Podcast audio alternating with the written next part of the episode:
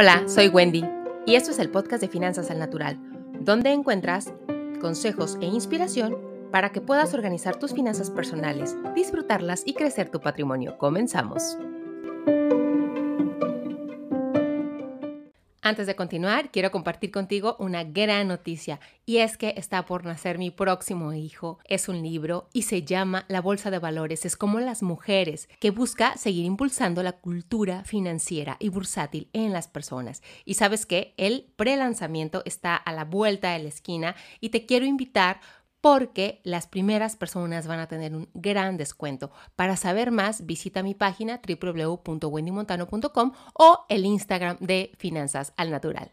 ¿Sabías que las decisiones financieras sobre dinero que tomas todos los días no son conscientes? ¿Te habías puesto a pensar en eso? Las decisiones que tomas son decisiones que repites, repites y repites una y otra vez. Por eso, el día de hoy te quiero compartir este tema de tus finanzas son lo que repites. Y esto es maravilloso, te voy a explicar por qué. Si tú tienes buenos hábitos, felicidades, palomita para ti.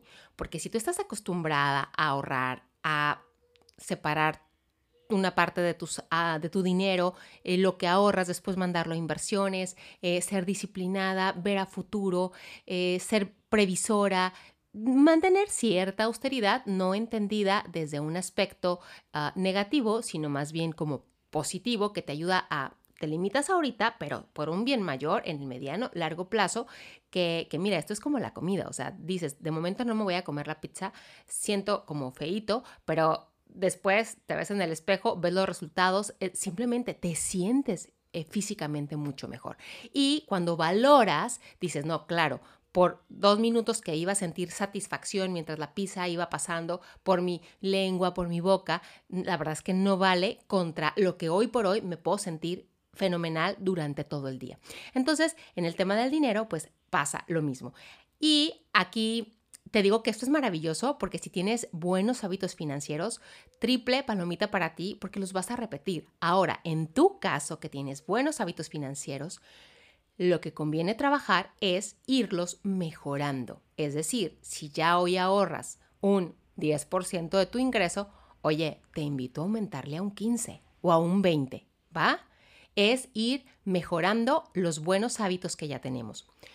Por el contrario, si eres una persona que tiene malos hábitos financieros, te invito a prender las alertas porque, ¿qué crees?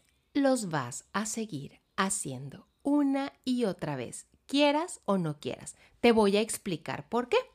Hay estudios, la verdad es que no tengo el porcentaje exacto, pero te voy a mencionar cantidades generales eh, que marcan cómo Básicamente, un 10% de nuestras decisiones, por mencionarte un número aproximado, son tomadas por nuestro consciente. O sea, de verdad estás en el momento presente y decides hacer tal o cual cosa.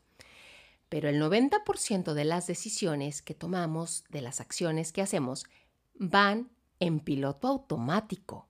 Entonces, si tú estás acostumbrado a gastarte todo lo que recibes en el mes, te tengo noticias te lo vas a seguir gastando. Si tú estás acostumbrado a no ahorrar, señores, les tengo noticias.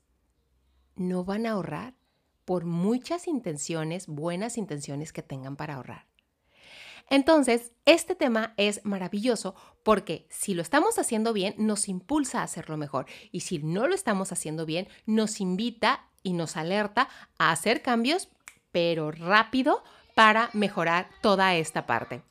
Te platico que según datos del INEGI aquí en México, la causa número uno de estrés, adivina cuál es, lo que tiene que ver con el dinero. Todos los temas que tienen que ver con el dinero representan una causa de estrés súper alta en las personas adultas.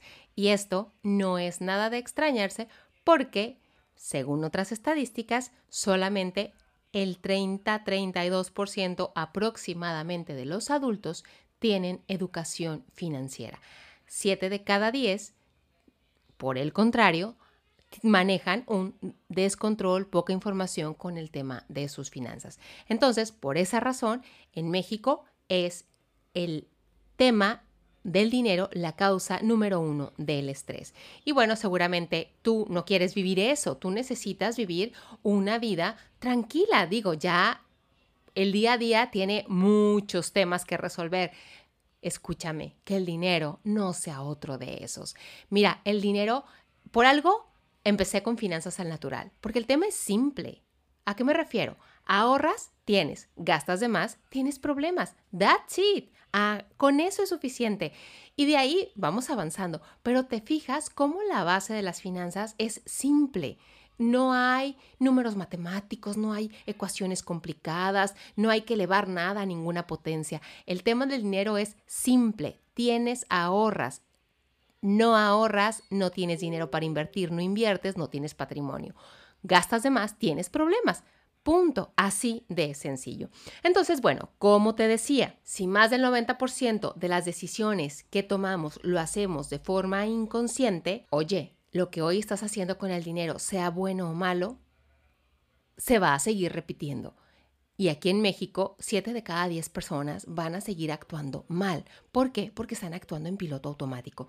Entonces, ¿qué tenemos que hacer? Romper con esa parte automático que nos está llevando a cometer más errores y tomar conciencia y, por supuesto, empezar a cambiar cosas. Si tú ya sabes que necesitas ahorrar, pero no lo has hecho, no estés esperando a que te den ganas, porque no te van a dar. Simplemente pon manos a la obra.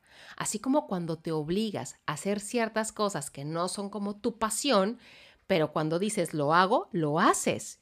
En el tema del dinero, señores, es lo mismo. Si decimos, necesito hacer esto y lo voy a hacer, se hace. No me espero a que me den ganas, porque ¿qué crees? No te van a dar ganas. Entonces, bueno, salir del piloto automático en muchas áreas de nuestra vida es muy benéfico. ¿Por qué? Porque cuando uno va con la rutina del día a día y haces y haces y vas, vienes, te pierdes mucho del momento presente y todos sabemos las consecuencias que eso tiene. Entonces, el tema del piloto automático, del repetir y repetir patrones en nuestras finanzas tampoco nos hace bien, sobre todo, principalmente, cuando tenemos malos hábitos. Si tienes buenos hábitos, te repito, te felicito, pero ahora tu siguiente paso, tu siguiente escalón es mejorar, subir la vara. Si tu objetivo era 10, vamos por 15, vamos por 20, ¿va? ¿Para qué? Para ir avanzando. Entonces, bueno, espero que esta información que te comparto el día de hoy te ayude a salir de este de esta rutina, de esto que eventualmente parece que no pinta, pero cuando Pasa un día, tú dices, bueno, ni se siente, pero pasan dos, pasan tres, pasa una semana, pasa un mes, pasan dos meses, pasan seis meses, pasa un año, pasan tres años, pasan cinco años y las personas siguen repitiendo la misma historia. No tengo dinero, no me alcanza, no sé qué voy a hacer, pero ¿sabes por qué es? Porque seguimos repitiendo patrón. Tenemos que romper con la parte del piloto automático en las finanzas personales para empezar a cambiar, a tener buenos hábitos, mejorar esos hábitos y ahí sí, deja que el piloto automático corra con más tranquilidad y tú solamente enfócate en continuar haciendo mejoras. Espero que esta información te sea de utilidad. Nos vemos pronto.